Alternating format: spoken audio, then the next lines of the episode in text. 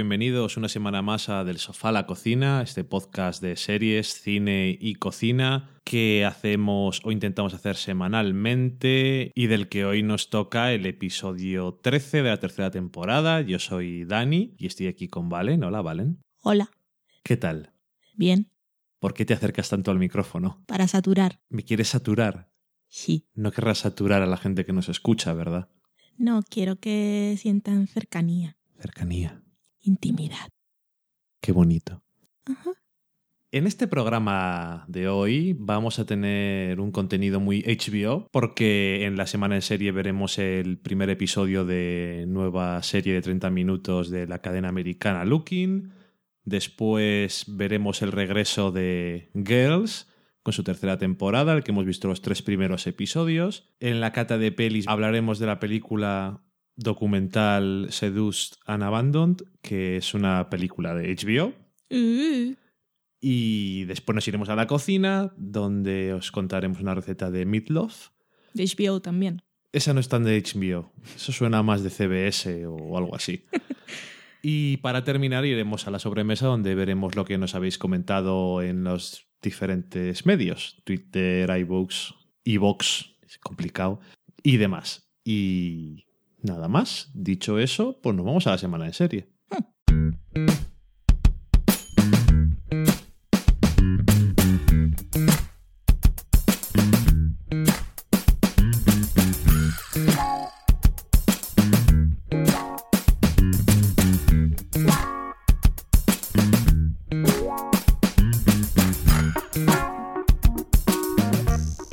Esta vez en la semana en serie vamos a empezar con el primer episodio de una nueva serie de HBO que se titula Looking.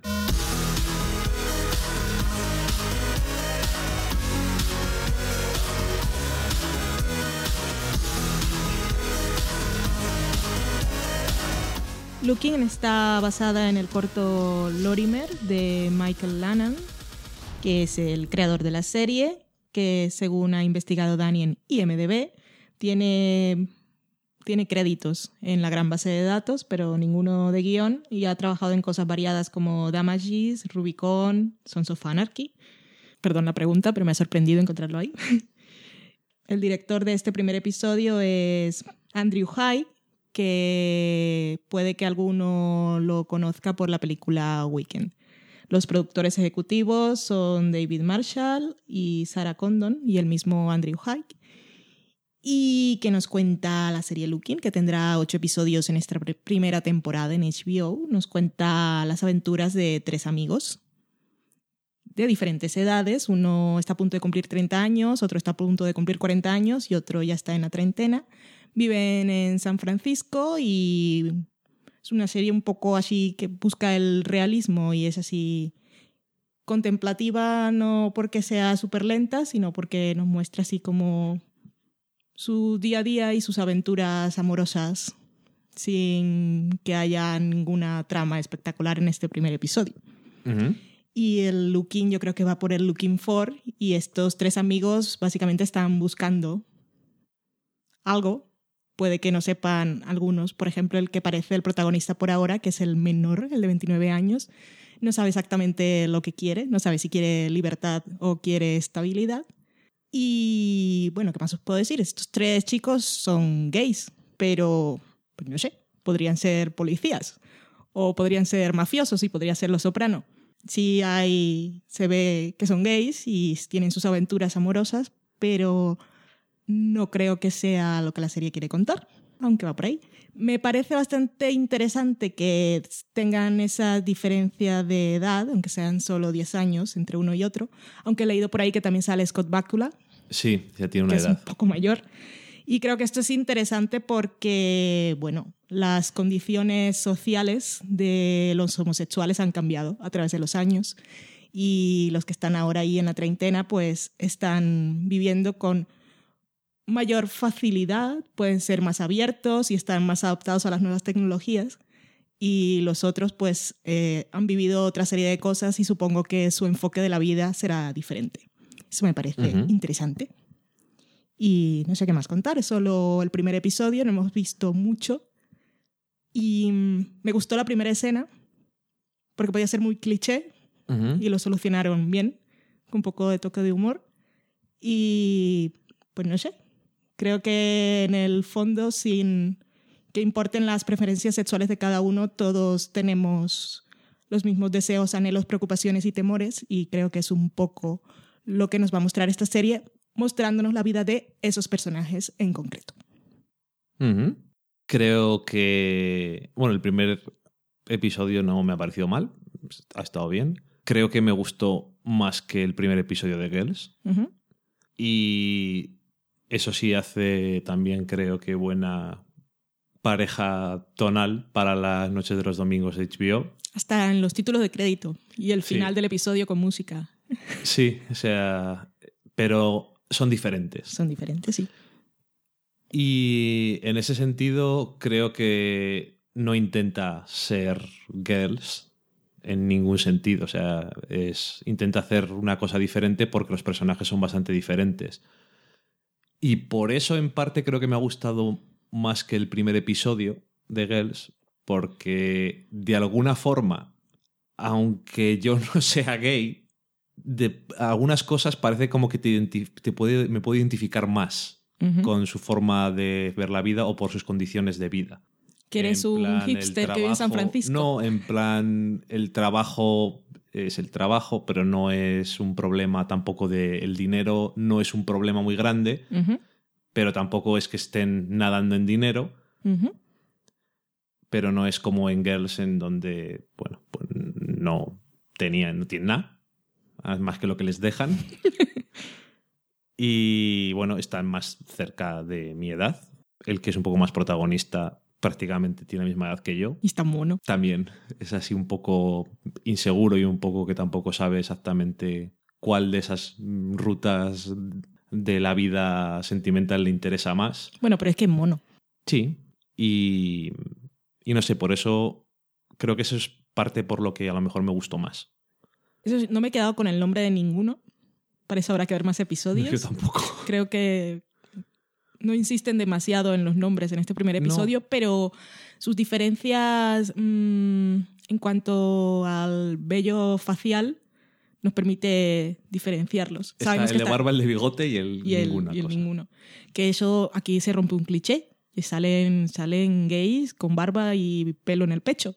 No están todos depilados, es una cosa que puede que a Pyler le sorprenda salen pues de todas las esos que siempre es muy variado, salen de no lo criticarán. Clases, los osos, los no sé qué, esas cosas que siempre bueno, que yo ignoro por completo, pero las que salen en series y en películas a veces y crees que sabes algo, a saber cómo es la realidad. Es una serie que tendrá que luchar mucho con las etiquetas, porque ya es inevitable compararla con Girls. Si es que además la están poniendo en el mismo día. Entonces dicen es la Girls de gays. Vale. Ah, o, bueno, Queer as Folk, que también tiene un precedente, creo una serie. Sí. Pero son bastante. Aquella. Yo solo vi, creo que un par de episodios, me parecía. No se parece mucho. No, era más culebrón. Eh, sí, es un poco.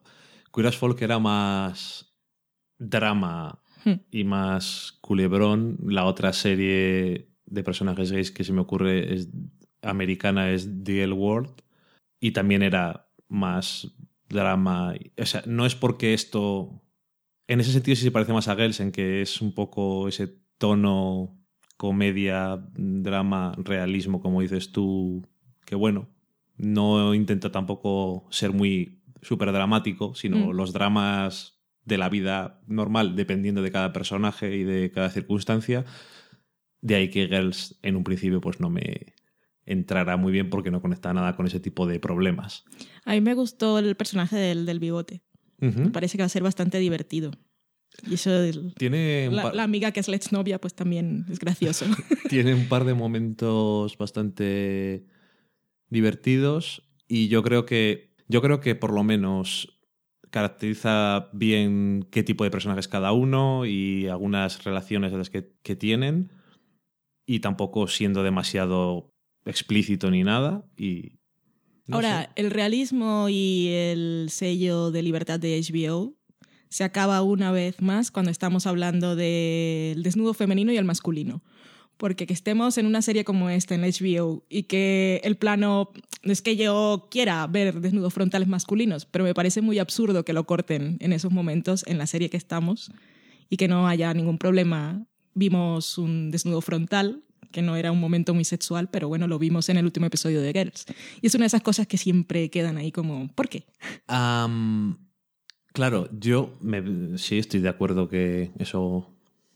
Pero tengo que plantearme si ahí no está la cadena, sino la preferencia o sensibilidad de los que están, de los autores. Ok.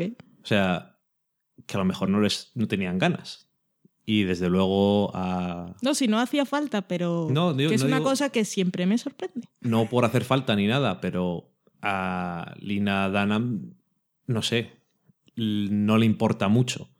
Y en este caso, no intenta. O sea, hay muchos momentos a lo largo del episodio que puede haber algún tipo de desnudez. Y hay, pero mm, tampoco mucho. O sea, no parecen. No parecen tan interesados. No lo sé. A lo mejor sí es HBO, pero. Yo creo No, no digo yo que sea estoy- HBO, creo que es una cosa de la cultura Sí, audiovisual. pero claro, que cuando. Que cuando hay una serie en la que no es HBO, dices tú, pues igual no digo que sea HBO, pues si no lo es, entonces es un problema de las preferencias de los autores. Entonces es que eso ya es más complicado. No sé si es una cosa cultural, supongo que sí. Y sería triste que eso fuera algo autoimpuesto. Bueno, ya que estoy Bueno, en especulando, dejémoslo ahí. No sé. Que no ha estado mal. Como siempre, esto, sobre todo en HBO, casi más que en otras cosas, hay que dar episodios para ver si va a ser realmente algo interesante o no. Sí, ya que es una cadena que no trabaja con el modelo del piloto, que en realidad no son pilotos que están hechos para vender la serie, sino que ya trabajan toda la temporada. Es, es uno de esos casos en los que ya no es porque sea HBO ni porque las series necesiten más tiempo de cocción, sino es que no es su modelo. Un primer No, no. episodio que venda, como en otras series que yo sí sigo creyendo que es válido. Aunque luego tengan tiempo de evolucionar, de mejorar las cosas y de corregir, es válido hacer un, un, hacernos una idea bastante clara de lo que puede ser la serie a través del piloto. Sí, pero claro, yo me refiero a que es HBO en el sentido ese, de Mm. que como compran toda la temporada, también la- los autores piensan en contar la historia de toda la temporada y eso a veces es más complicado solamente con el primer episodio saber las cosas. Es cierto que hemos visto cosas de HBO que con el primer episodio hemos dicho no nos interesa, a lo mejor después son más interesantes. Hace poco nos han dicho muchas veces que viéramos más de Hello Ladies. Pero bueno, cuatro o cinco episodios. En este caso, la temporada es de ocho episodios. Muy mal se tiene que poner para que no la veamos entera. Y bueno, muy mal se puso para que no la viéramos entera, pero al final volvimos otra vez. e Incluso hicimos un especial el año pasado y ha regresado con su tercera temporada en la misma cadena, Girls.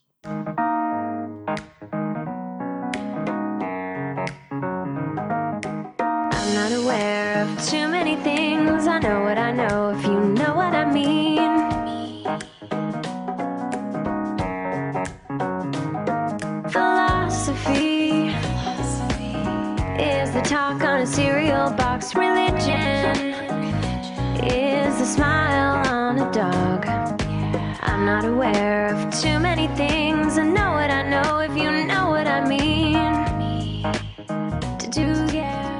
Y como decía, eso, ha vuelto Girls en su tercera temporada. Hemos visto los tres primeros episodios. Así que si no habéis visto esos tres primeros episodios, no vamos a discutir toda la trama en detalle, pero comentándolos es posible que digamos alguna cosa que es mejor que no oigáis. Así que si no habéis visto los tres primeros episodios de la tercera temporada de Girls, os esperamos en la cata de pelis. Y a los demás, pues vamos a empezar. Como digo, vuelve esta temporada. Ha pasado un cierto tiempo. No es justamente de cuando se acabó la segunda temporada, sino puede haber pasado un, un mes, no tengo ni idea. Uno, no sé, Rey ya tiene el, el otro sitio de trabajo. Varias semanas. O un mes, un par de meses. A Hannah le ha crecido un poco el pelo. Yesa, con que se nos había perdido la mitad de temporada, no lo sabemos. No sé. No, no un año, no ha pasado un año. No, no, eso seguro. O sea, no ha pasado un año. En el tercer episodio cumple 25 años Hannah, pero claro, no recuerdo nada más. Así que bueno, que este, en el primer episodio tenemos... Pero bueno, no, sí, en el primer episodio, también un poco en el segundo, tenemos como una estructura muy de mm, ir segmentando el episodio según los personajes, a veces escenas muy cortas, para ver dónde está cada uno de los personajes y cómo es su vida ahora mismo después de el tiempo X que ha pasado, que les han pasado varias cosas, algunos eh, off camera que no interesaban a lo mejor contar. Y, por ejemplo, bueno, pues tenemos a Hannah está viviendo con Adam, eso vale una cosa lógica. Tenemos a Marnie que ha roto con su novio que al final de la temporada estaban juntos y no sabe exactamente por qué. Así de repente. me había mandado por ingredientes para una pizza y, y luego se fue, desapareció. ¿Qué sentido tiene eso? ¿Para qué me manda por ingredientes para una pizza? Yo lo entiendo. ¿Para qué? En fin, y mm, nada, Hannah sigue trabajando en su, en su libro o en su llámalo X. Y Jessa la dejamos de ver, ya creo que lo comentamos la temporada pasada, tenía el problema de que la actriz está embarazada. Así que tuvieron que mandarla fuera por cosas del guion de la serie. Y aquí vuelve en. Está en rehabilitación, intentando desintoxicarse de sus diferentes adicciones. Bueno, esa es la intención del lugar en el que está. La suya no, especialmente. Tiene esa actitud que tiene siempre, supongo, de que lo sabe todo de la vida. Y, y no sé, esos tres primeros episodios a mí personalmente tengo la sensación de que me han, eh, me han gustado, pero aparte aparte de las demás cosas, me han hecho bastante gracia. Otras veces me interesan y me gustan mucho, pero no me parecen muy cómicos. No digo que lo intente y, no, y falle, sino que no lo son. En este caso, yo creo que, aparte de todo lo demás, me han parecido bastante, bastante graciosos. Y introducen a un nuevo personaje, que es la hermana de Adam, que es Socorro. eh, bueno, eh, la escena que decías tú de eh, desnudo frontal femenino, socorro, pero yo te apreté así la mano, como, ¿qué es esto? ¿Qué miedo?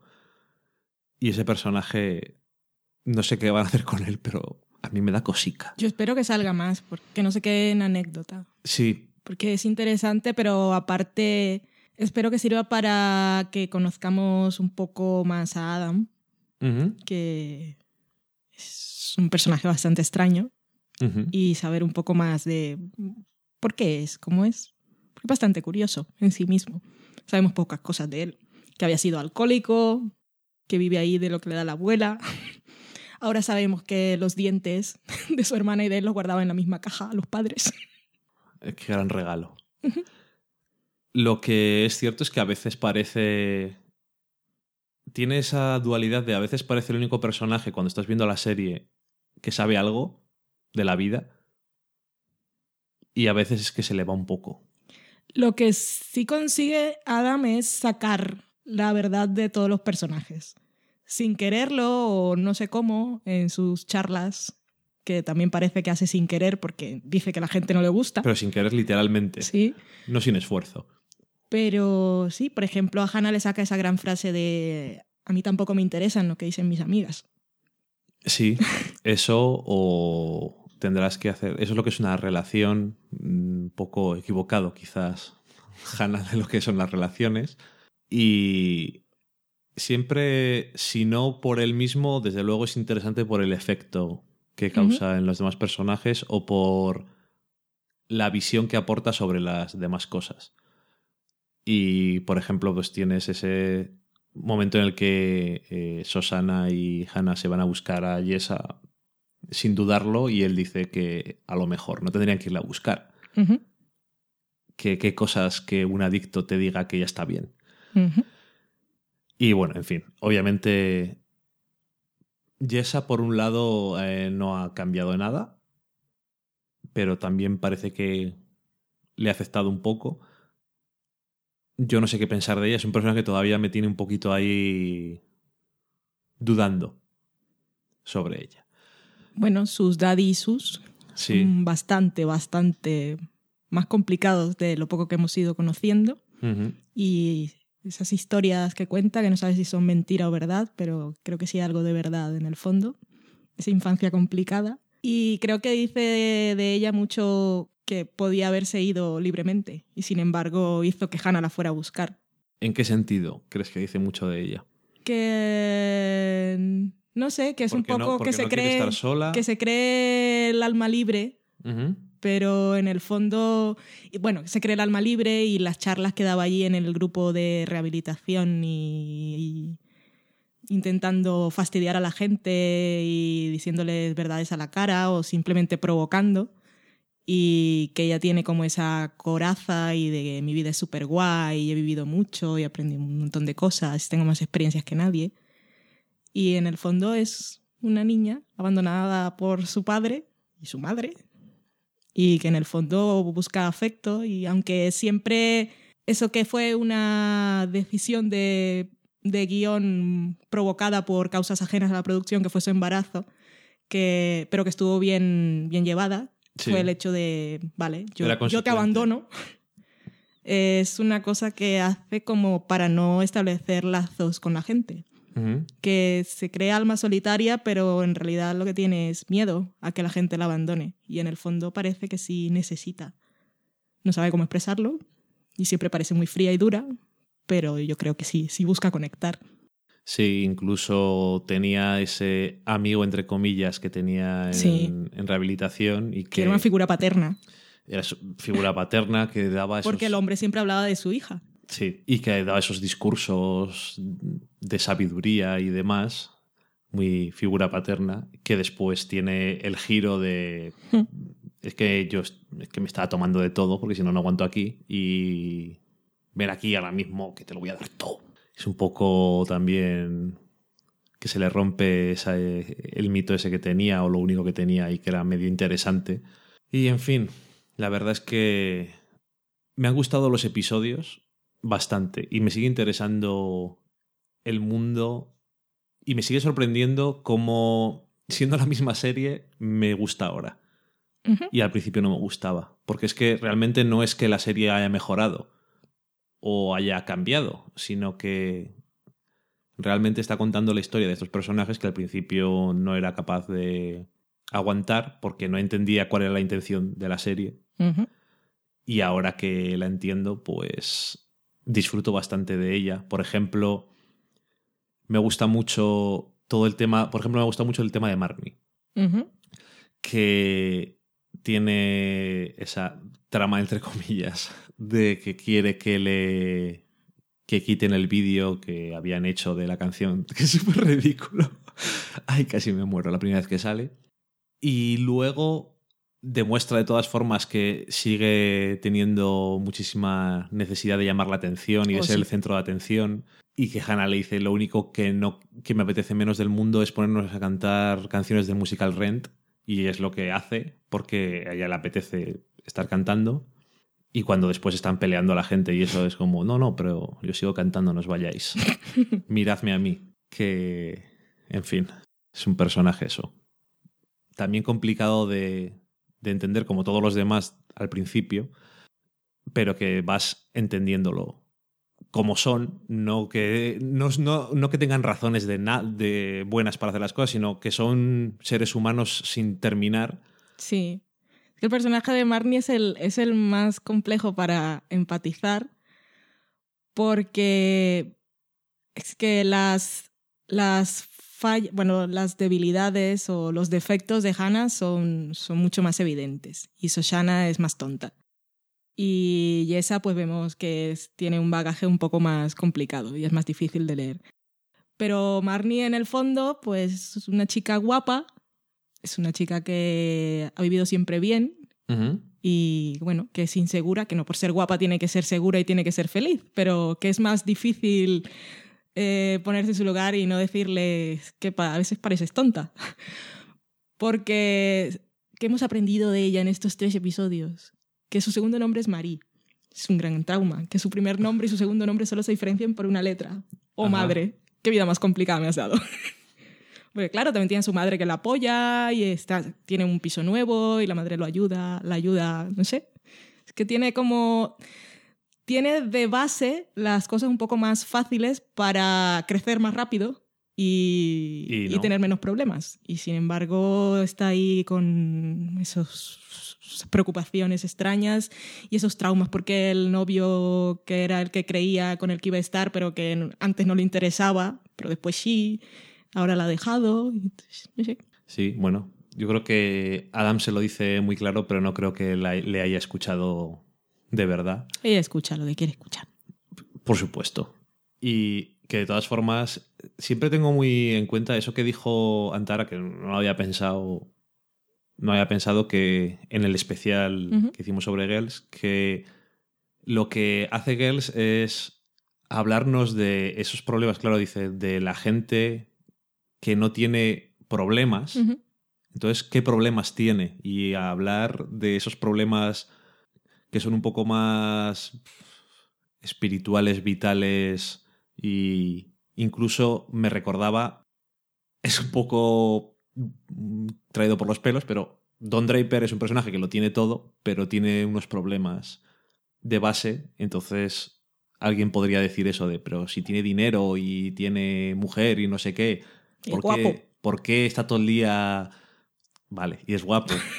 No tiene problemas físicos, sino que parece tenerlo todo, pero sin embargo es un amargado. ¿Qué demonios le pasa?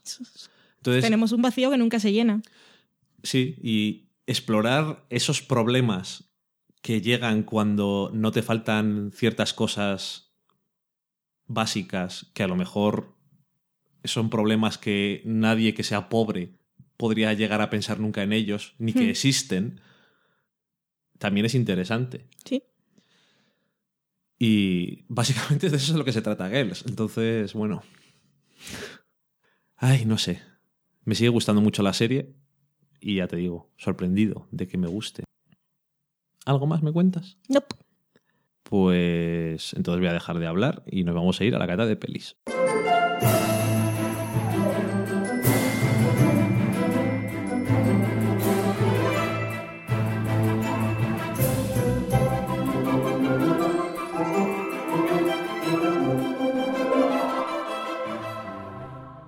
Pues ya estamos en la cata de pelis y esta semana vamos a hablar de Seduce and Abandoned. The way you make it in this business, you tell everybody this is who I am. What excites me is that we're doing a movie about our journey to Cannes to celebrate film and the festival that honors them. We always heard about the Cannes Film Festival. It was, you know, like a Valhalla of cinema. Never enough money. Never enough money. We tried to make a film by for 90,000 pounds. Assuming we need between 15 and say 18 million dollars.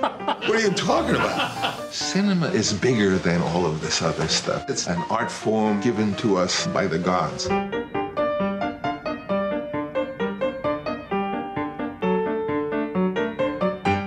Seducida o Seducido y Abandonado es un documental de que se grabó en 2012, se estrenó en el 2013 en el Festival de Cannes, en una de esas secciones alternativas, no en la sección oficial, y que los derechos los compró HBO para emitirlos en su canal y tuvo un estreno limitado en salas de cine.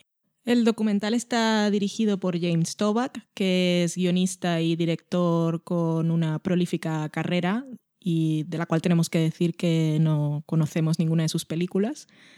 Pero viendo por aquí, por si alguien la ha visto, hay una que se llama Bugsy, que ganó Globo de Oro Mejor Película en, el año en que era candidata y la película estuvo nominada a 10 Oscars y ganó el premio como mejor guion eh, de la- del gremio de los críticos de Los Ángeles. Y este proyecto lo hace con Alec Baldwin, que es un actor conocido por todos por cine y recientemente pues era el gran Jack Donaghy de 30 Rock. Y estos dos personajes pues son coleguitas y se conocieron en una película de Woody Allen, Alice, en la cual los dos trabajaron ahí en papeles secundarios. ¿Y qué nos cuenta este documental? Pues algo muy interesante y que nos gusta mucho en esta casa. Nos habla sobre el cine. Es una película sobre el cine. Y estos dos personajes se fueron al Festival de Cannes en el año 2012 a grabar este documental que lo que pretendía era, ellos iban allí a encontrarse con inversores, gente que mueve los dineros a grandes escalas en la producción de películas, intentando vender un remake, una versión moderna del último tango en París, que en este caso iba a estar ambientada en Irak después de la guerra. Y el protagonista iba a ser Alec Baldwin y su coprotagonista femenina, Neve Campbell. Y con esta historia y esos dos actores intentaban, bueno, le hacían el pitch a estos grandes inversores intentando vender la película. Y todo esto va mezclado con entrevistas a algunos directores famosos y actores. Tenemos entre los actores a Ryan Gosling, a mm, Jessica Chastain, Diane Kruger y a directores tenemos a Martin Scorsese, Roman Polanski, Coppola y el mismo Bernardo Bertolucci. Hablándonos esto sobre el cine, sobre su, experiencia como actores, como directores y las cosas a las, los grandes retos de hacer una película desde el punto de vista de cada uno. Y es muy entretenido, muy doloroso como espectador y amante del cine ver cómo se cuecen y cómo se toman las grandes decisiones para que una película vea o no vea la luz. Que van desde cosas simples como, pues, este actor no vende, pues tenemos que escoger otro, porque Alec Baldwin viene de la tele. Antes era actor de cine, pero ahora lo hemos visto en una serie de NBC, ya no mola tanto. Y Neve Campbell, pues sí que buena actriz, pero ¿quién la conoce? Nadie. Tenemos que cambiarlo por estos otros. La película va a salir muy cara, igual no nos interesa tanto. ¿Y si metemos un submarino? Sí, vamos a meter más cosas, explosiones. Pero claro, se va todo más caro, igual ya no interesa tanto y también hablando con gente de la industria de otros países, con la cual si ellos entraban a poner dinero, pues ya no iba a ser en Irak, sino que nos podíamos ir a Grecia y podemos cambiar totalmente la película y esas cosas. Y el documental empieza citando una frase de Orson Welles que la voy a decir de memoria, pero decía algo así como, si miro atrás, eh, mi vida ha sido un 95% intentar encontrar dinero para hacer las películas y un 5% hacerlas eso no es vida. Y lo va repitiendo varias veces durante el documental y es que es así. Si realmente quieres hacer pelis y quieres, quieres hacer una peli que quieres hacer realmente y no hacer una cualquiera, pues el tema es bastante complicado. Y ahí se encontraban pues con personajes de lo más variopintos y floripondios, gente súper extravagante, con mucho dinero. Sí, con dinero eh, a veces ponía bajo fortuna calculada, no se sabe. Sí, y es que al final para a, ese nivel de producción, si no estás en la escena más independiente, para hacer una película lo importante es, te pongo dinero, pero depende de cuánto voy a conseguir. Y cuánto voy a conseguir, aunque ahora sea cada vez más difícil, que porque, como hemos comentado, viendo trailers de las películas del año, para que ahora una película tenga nombre tiene que tener muchos actores. Ya no es la película de Brad Pitt, sino que tiene que estar Brad Pitt y George Clooney y Matthew McConaughey, que eres famoso. Y tiene que haber por lo menos cinco nombres, seis famosos, para que una película pueda, pueda creer el inversor que va a recuperar algo de dinero. Sí, que es curioso que justamente estos últimos tiempos que hemos estado viendo trailers decíamos después de ver cinco o seis trailers, ahora no vale con un nombre. Hmm. Ahora hay que tener como cuatro, cinco o seis nombres que antes hacían una película. Sí. Y es una cosa que comentan en el documental que es curioso verlo. Entonces, al final, eso te queda la sensación de que a ese nivel de películas solamente se pueden hacer ciertas cosas o ya te vas a ir al mundo de lo independiente. Hoy en día, pues existe también otros modos de financiación, por suerte, pero la cosa está fastidiada. Y las historias no son importantes. O no, porque llegas con una historia y te la acaban... De hecho, al final les acaban cambiando totalmente todo, o sea, absolutamente todo. Tiene la parte graciosa de eso de es un documental sobre intentar hacer una película, hasta qué punto si hubieran conseguido el dinero hubieran hecho la película o no. Eso ya es otra cosa creo que el proyecto es lo bastante absurdo Sí, una versión súper erótica además. de partida como para que nadie al final se lo acabara financiando, pero les sirviera como ejemplo Mm. de que ciertos... Había un, un tipo que aparece, un tipo ruso, Mm. que es un espectáculo. Sí, y el, y el amigo tiene más dinero que él. Sí, pero el tipo este que aparece allí en Chandal sentado en una de estos... Bueno, tienen en Kansai el festival y sus carpas de gente que tiene El dinero mercado. y la gente va a intentar venderles películas. El marcha de films. Una cosa bastante curiosa ver a esta gente que es como, "¿Eh, ¿quién es ese?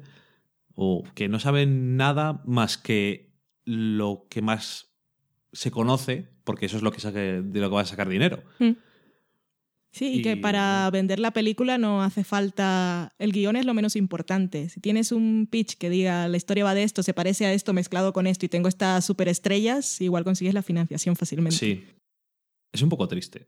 Hmm. Incluso Pero- salía el- bueno, los directores explicando cosas. Me acuerdo de, creo que era, creo que era Coppola el que decía que después de haber hecho las películas del Padrino, las dos primeras, que habían sido éxitos, habían tenido premios, reconocimiento mundial, aunque cuando quería ser Apocalipsis Now no tenía todo el apoyo y no le fue tan fácil como él lo hubiese esperado. O sea que el talento y el reconocimiento tampoco es suficiente. No. Entonces es lo que te hace pensar. A la gente que no nos, no nos dedicamos obviamente a esto, nos hace pensar, entonces, ¿qué es lo que importa? Y entonces cuando descubres qué son las cosas que importan y demás, pues... En fin, es un poco triste, sí. Sí. El documental está bastante entretenido y el único pero que le podríamos poner sería ese gran pero que le ponemos los dos, me imagino, que es la música. La mezcla de sonido. Bueno, la música no, la mezcla. Sí. Hay una música que no es muy buena especialmente, pero bueno, aparece en ciertos momentos y, y dices, bueno, pues es un poco demasiado dramática. Sí. Pero bueno, dices, bueno, pues ahí está. Lo malo es cuando se solapa con entrevistas, y Hmm. sobre todo con entrevistas interesantes, Sí. porque una de las partes buenas que tiene este documental es que les permite sentarse con no solamente gente conocida, sino gente que es buena en su trabajo y no solamente con Bertolucci que hizo eh, la primera película del último tango en París, sino pues, con Scorsese, con Coppola, con Polanski, que es como, bueno, no son unos pelagatos Mm. que hay por ahí, sino que van a aportar cosas de interés. Y los actores lo mismo, con Ryan Gosling, que está súper divertido, por cierto. Ah, sí. Ay, mierdas Aparte que de guapo, es súper simpático, qué horror. Qué asco. Sí. Es, es la clase de... mm, Bueno, es la clase de persona que dices, le podemos invitar. a- a casa". Sí. Pero yo también, yo también lo diría. Me cae bien. A mí también me cae No bien. todo el mundo cae bien. No. Hay gente atractiva que no, que no es agradable. Ujú. ¿Qué, qué vamos a hacer? Hay de todo en el mundo. Ay, les hagamos que no somos muy atractivos, pero somos agradables. Depende. Sí, También sí, sí. a veces no. Pero bueno, eso, que la música a veces se solapa con comentarios interesantes y la mezcla es horrible. Mm. O sea, no se oye prácticamente nada de lo que están diciendo con esa música por encima. Y eso que además no es bonita, ni interesante, ni aporta demasiado. Entonces, como, por favor. De hecho, para mí lo podrían haber quitado. Directamente. O sea, podían haber puesto si quieren al principio y al final por, por poner algo, pero por lo que a mí respecta, podían haberla quitado por completo. Y me parece el único problema que tiene. Es una cosa que parece un poco eh, tiquismiquis, pero no es tiquismiquis porque es una de las cosas importantes del documental. Entonces, por eso yo creo que merece la pena mencionarlo. Y bueno, si os gusta el mundo del cine, yo creo que merece la pena Hmm. echarle un vistazo porque salen cosas bastante graciosas Muchas anécdotas. cosas reveladoras y eso, muchas anécdotas y eso de gente, no de gente desconocida y también gente que no conoces, pero son los que hacen el cine, por desgracia. Por desgracia en algunos casos, porque son, ¡uf! vaya panda, en fin. Nada, un documental más sobre el cine que esperamos haberos descubierto. Yo creo que podemos hacer una lista en Letterboxd solo con los documentales Sí. porque hemos visto unos cuantos Sí. documentales sobre cine. Cierto, unos cuantos. Y ya que dices lo de Letterboxd, siempre que os interese saber qué estamos viendo y demás del- dentro de las películas y documentales, que sepáis que allí tenemos puestas todas las películas y documentales que hemos visto. No todos les hemos comentado, Mm. algunas todavía las comentaremos, Sí. Y, y nada, pues dicho eso, solamente comentar que ya hemos visto cuáles han sido los nominados a los Oscars de este año. Y, y bueno, igual que el año pasado, vamos a intentar ver todas las nominadas a los Oscar. Esta vez tenemos una menos, que La es mejor Gravity. película. ¿Mm? La Nominadas. mejor película, perdón. sí, si tenemos poco tiempo ya, ver todas las películas nominadas es un poco complicado. Solamente las eh, nueve, Sí. que como digo, tenemos una menos porque Gravity ya la hemos visto. Pero igual vemos Blue Jasmine. El tiempo lo dirá. Hay, igual que el año pasado, igual que lo habrá siempre, películas que no nos apetece mucho ver, pero vamos a intentar hacer el esfuerzo para poder un poco comparar entre esas películas que están ahí en la categoría de, de mejor película. La vida es muy complicada. Mm. Bueno, y dicho eso, vamos a pasar a algo que no es tan complicado, que es la cocina.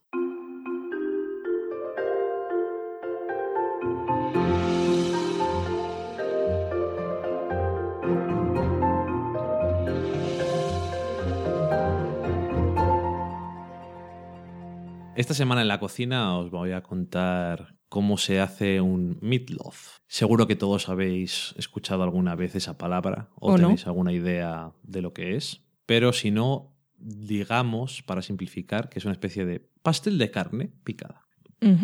Os voy a contar cuál es la receta clásica y muy sencilla de cómo se hace, pero que yo lo hice a partir de jijas, chichas de salchichón ibérico, ¿Qué son Esto chichas de es- salchichón? pues lo que está dentro del chorizo o del salchichón fresco, o sea, que no está curado todavía. En el fondo es como carne picada, pero es otro tipo de carne picada distinta. Quedó muy bueno. Pero bueno, normalmente la gente no suele tener eso. Solo contaros, por si por ejemplo lo habéis visto en el Instagram que se ha puesto en Facebook, Para que sepáis que no tiene que quedar de ese color, ese es un color especial. ¿vale? Pero básicamente seguí esta receta bastante al pie de la letra.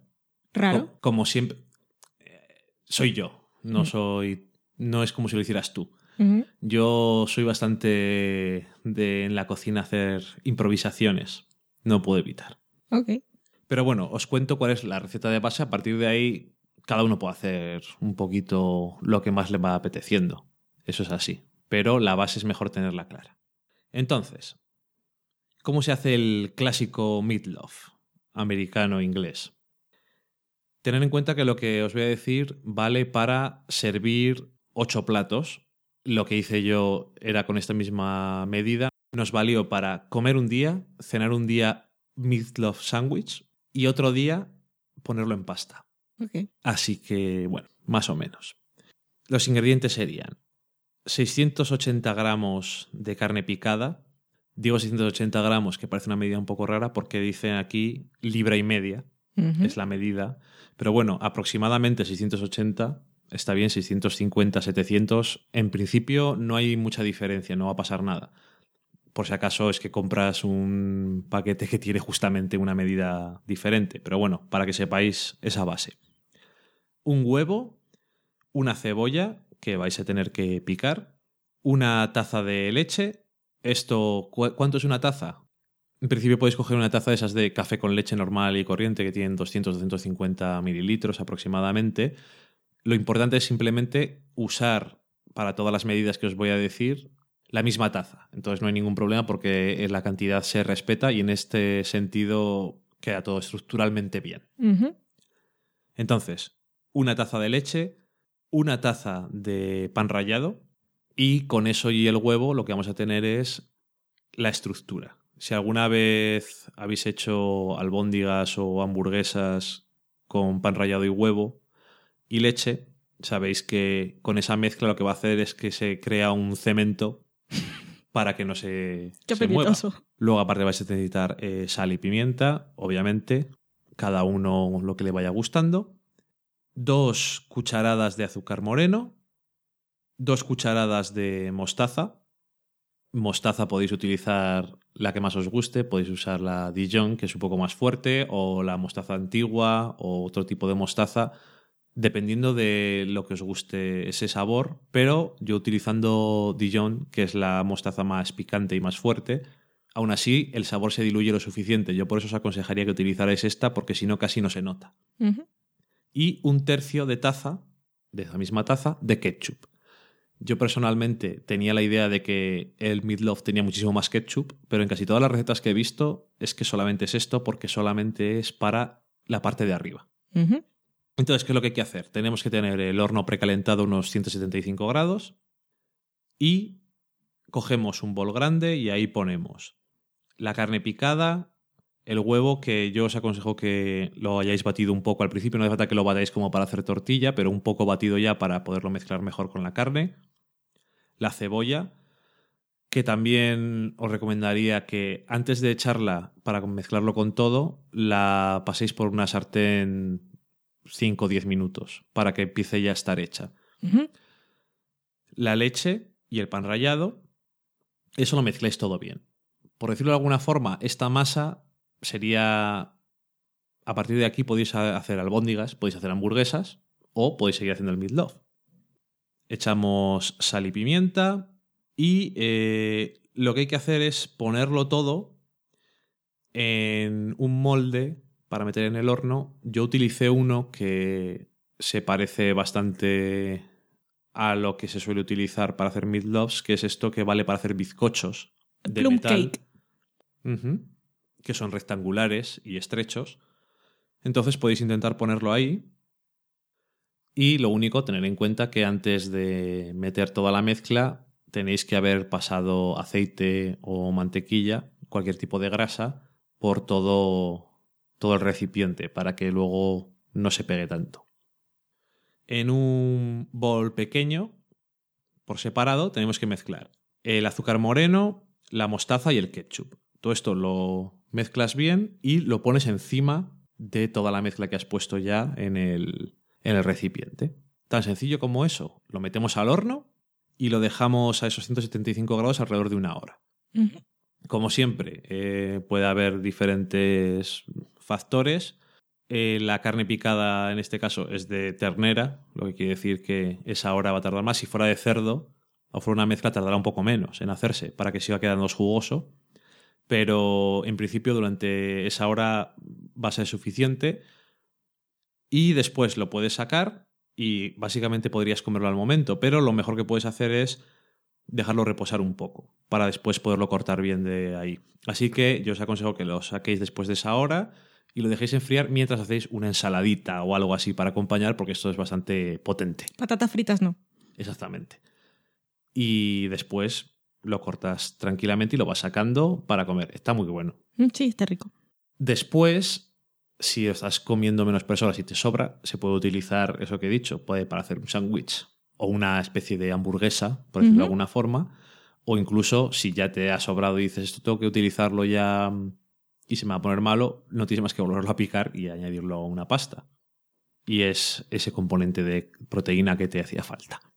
Muy bien, muy rico. Así que es muy versátil. Pero bueno, la carne picada es lo que tiene, que vale para hacer cualquier cosa. Un roto y un descosido. Vale para todo, efectivamente. ¿Para qué quiere alguien hacer un descosido? No. El dicho es, vale para un roto y para un descosido. ¡Ah! Porque no es lo mismo un roto que un descosido. Es claro, ¿para qué quiere alguien hacer un roto también? Eh, eh, Bueno, ya has aprendido otro, otro refrán. ¿Qué olvidaré? Lo de las ¿Cómo churras y las merinas por lo menos se te quedó. Sí. Bueno, pues una vez hemos aprendido sobre todas estas sabiduría popular, Mm. vamos también a darnos la vuelta y a escuchar al pueblo en la sobremesa. Vodka, vodka. Posca, posca. Poscas, posca. Po, pos, posca. Por el bien del podcasting, salvemos las JPod. Domingo día 26 de enero de 2014, a las 17 horas, Maratón Salva las JPod. 5 horas de directo para donar en el inicio del crowdfunding. Puedes oírlo en Spreaker, Radio Podcastellano, turradio.com.es y Radio Battletoads, también en versión podcast. Más información en Tumblr, Facebook y Twitter como jpod14bar. Posca, posca, posca. O una porca de esa de bailar de los franceses. La porca, la porca. O, o una bebida, un vodka. Un vodka, un vodka no es una bebida. Con limón. Con limón.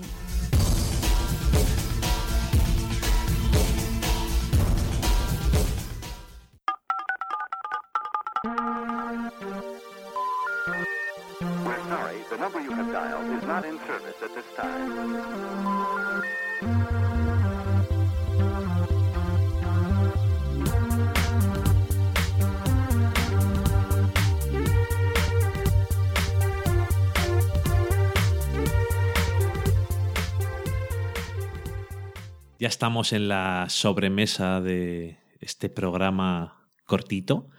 Vamos a intentar hacerles cortitos a partir de ahora porque hay poco tiempo para Mm. montar sobre todo. Sí. ¿Y qué nos han contado durante esta semana, Valen? Pues a mí en el trabajo me contaron que tenía que hacer...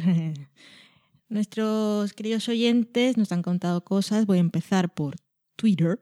Por ejemplo, por Twitter. Ahora que digo Twitter, que lo he dicho en honor a mi hermana, que me manda capturas porque escucha el programa, aprovecho para saludarla y la felicitamos porque se ha comprometido. Está engaged. Se ha comprometido, parece que falta decir algo más. Se ha comprometido, bueno, Se ha comprometido com- a comprar algo. se ha comprometido. ¿Cómo se dice? Pues eso, le han pedido un matrimonio. Enhorabuena. Ha pedido, le han pedido la mano y solo ofre- la ha ofrecido y le han puesto un anillo. Se ha quedado con la mano, sigue teniendo dos, con las que nació. Y ahora tiene un anillo, además. Tiene un anillo, sí, en la mano izquierda. Qué emocionante. Sí. Enhorabuena, cuñá. Besitos a Sara.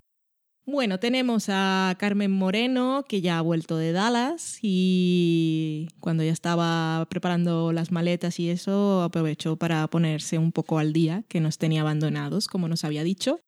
Nos preguntaba qué nos parecía Girls, la vuelta, y dice que los momentazos de Adam son de flipar, que ese chico posee la verdad absoluta.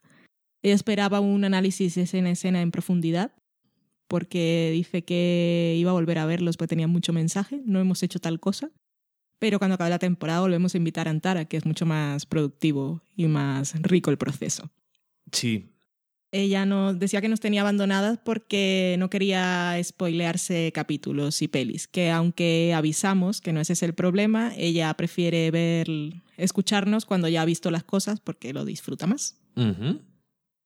Tenemos a Nuska Online en Twitter, que se llama Irene, y nos decía que acababa de ver el documental Miss, Repre- Miss Representation, que habíamos recomendado hace algunos programas, y se reía con el momento que comentamos nosotros también, que era el de la presentadora de noticias en el momento Paris Hilton. Y nos agradece por recomendarle Docus. Tiene otro en este programa. María Serrano, que es María Serloz.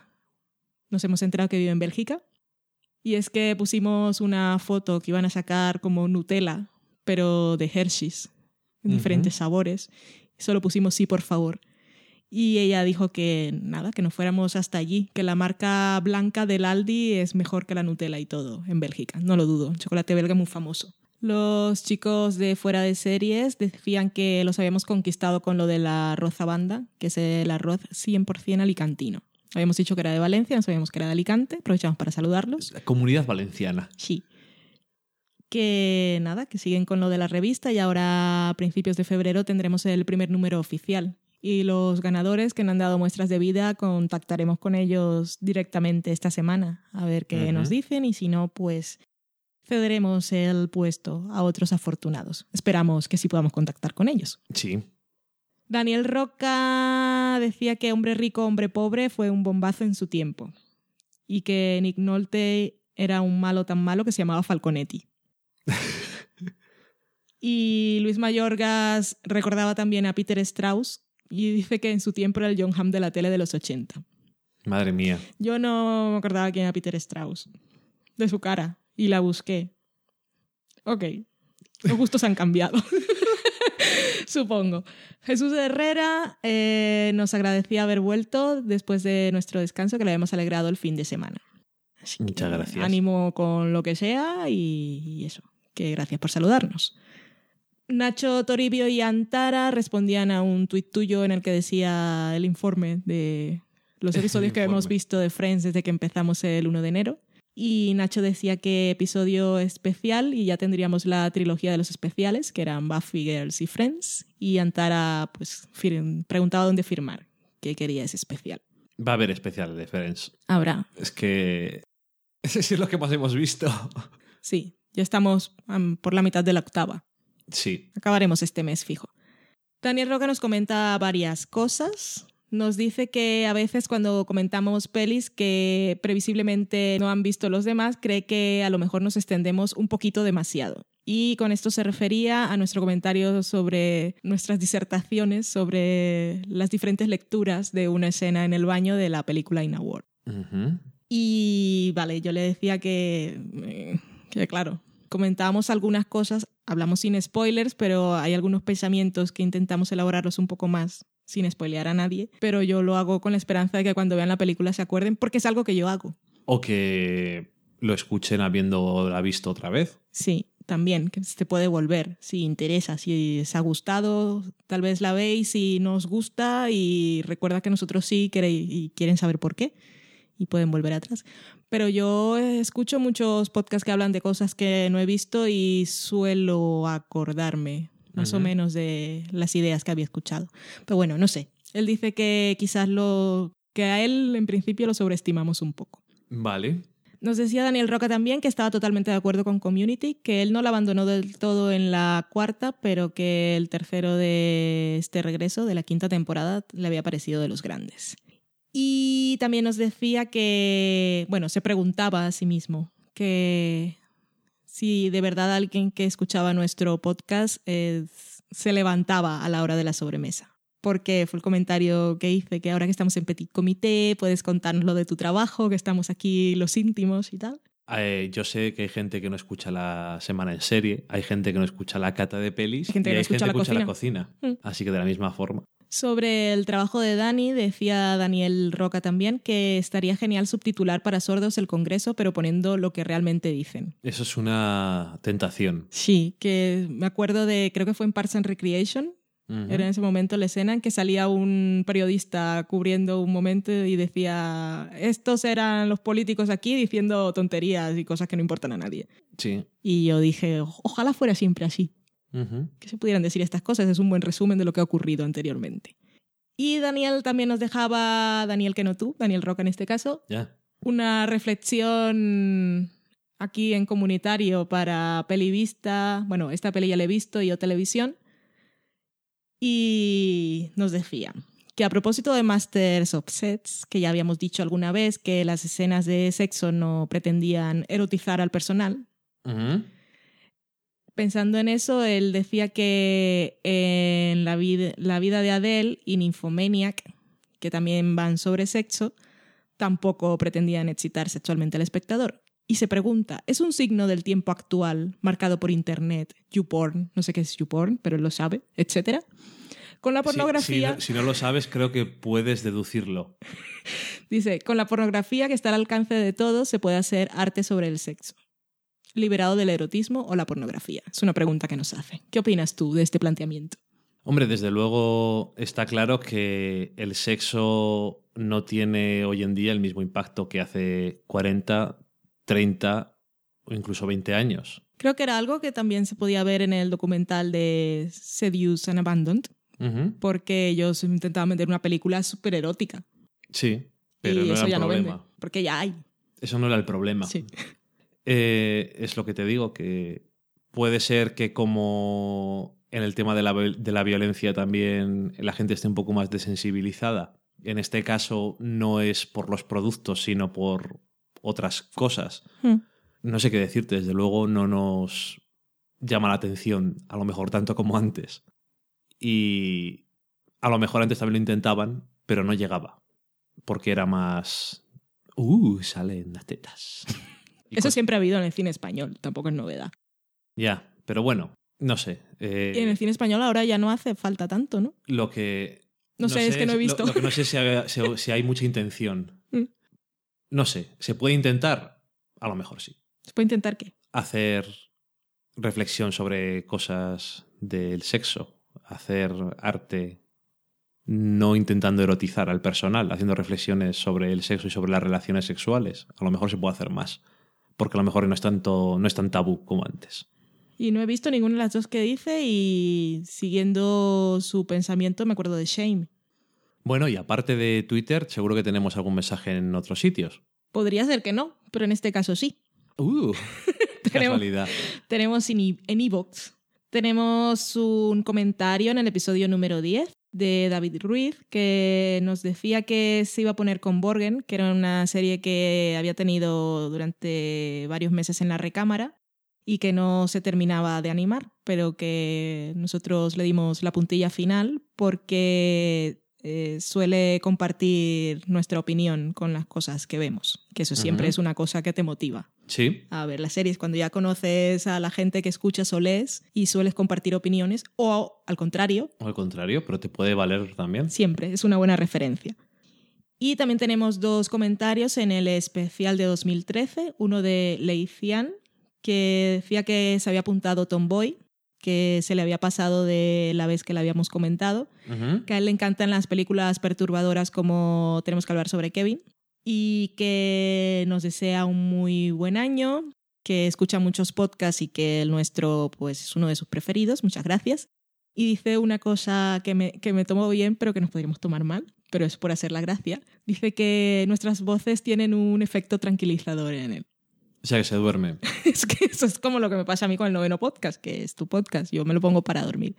Pero bueno, con, con que sabe de qué estamos hablando, Ujú. entonces entiendo que se está bien en casa, que no hacemos mucho ruido.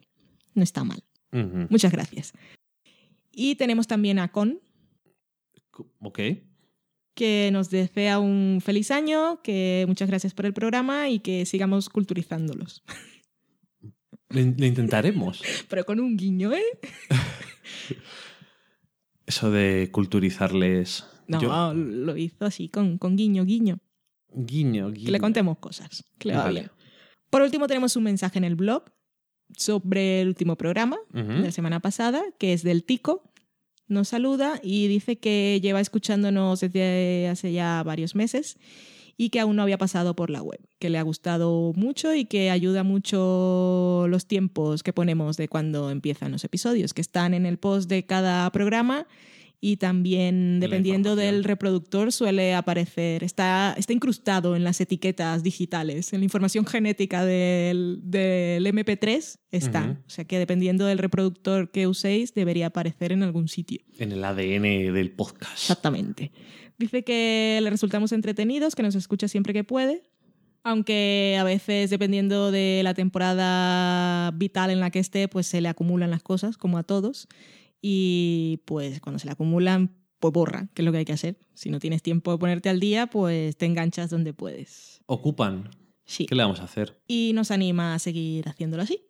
Saludos, muchas gracias. Muchas gracias, sí. Y ya está. Y ya con eso hemos terminado. Sí.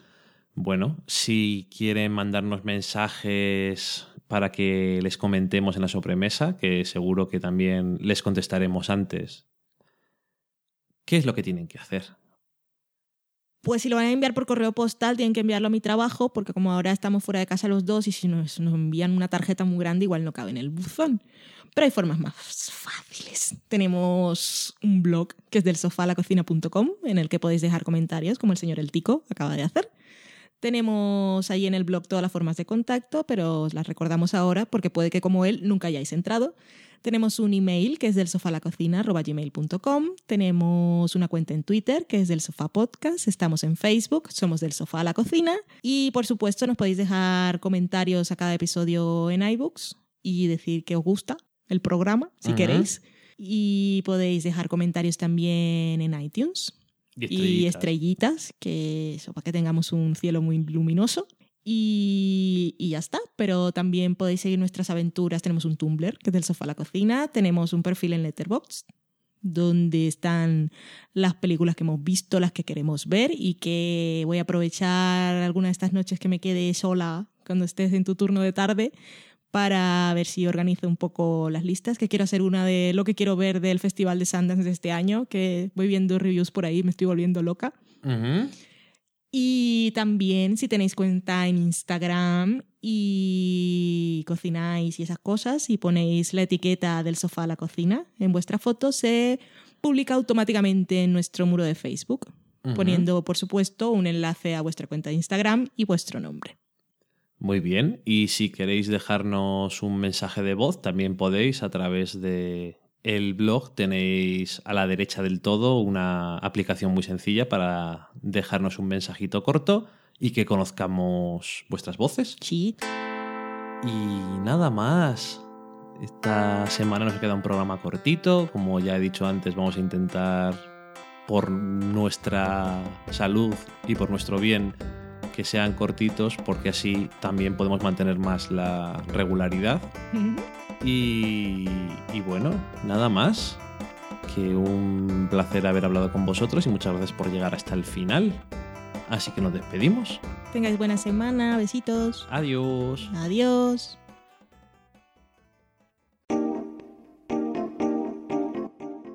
Acabáis de saborear un programa del podcast Del sofá a la cocina. Para prepararlo hemos usado los siguientes ingredientes. Un Dani, una Valen, un Nico y una licencia Creative Commons, reconocimiento no comercial compartir igual. Cuando tenemos los ingredientes, los picamos muy finos, los dejamos pochando en una sartén y cuando estén caramelizados, los mezclamos con la licencia Creative Commons, que, cuidado, no admite uso comercial de la obra original ni derivadas, que se tienen que distribuir con la misma licencia que la original, siempre citando a los creadores. Después de 10 minutos, condimentamos la mezcla con iTunes, iBooks, Twitter y un poco de Facebook. Si no encontráis las adecuadas en el mercado, buscad el nombre del blog. A continuación, introducimos en el horno y, después de 30 minutos, lo servimos aderezado con música distribuida con licencia Creative Commons a través de Jamendo.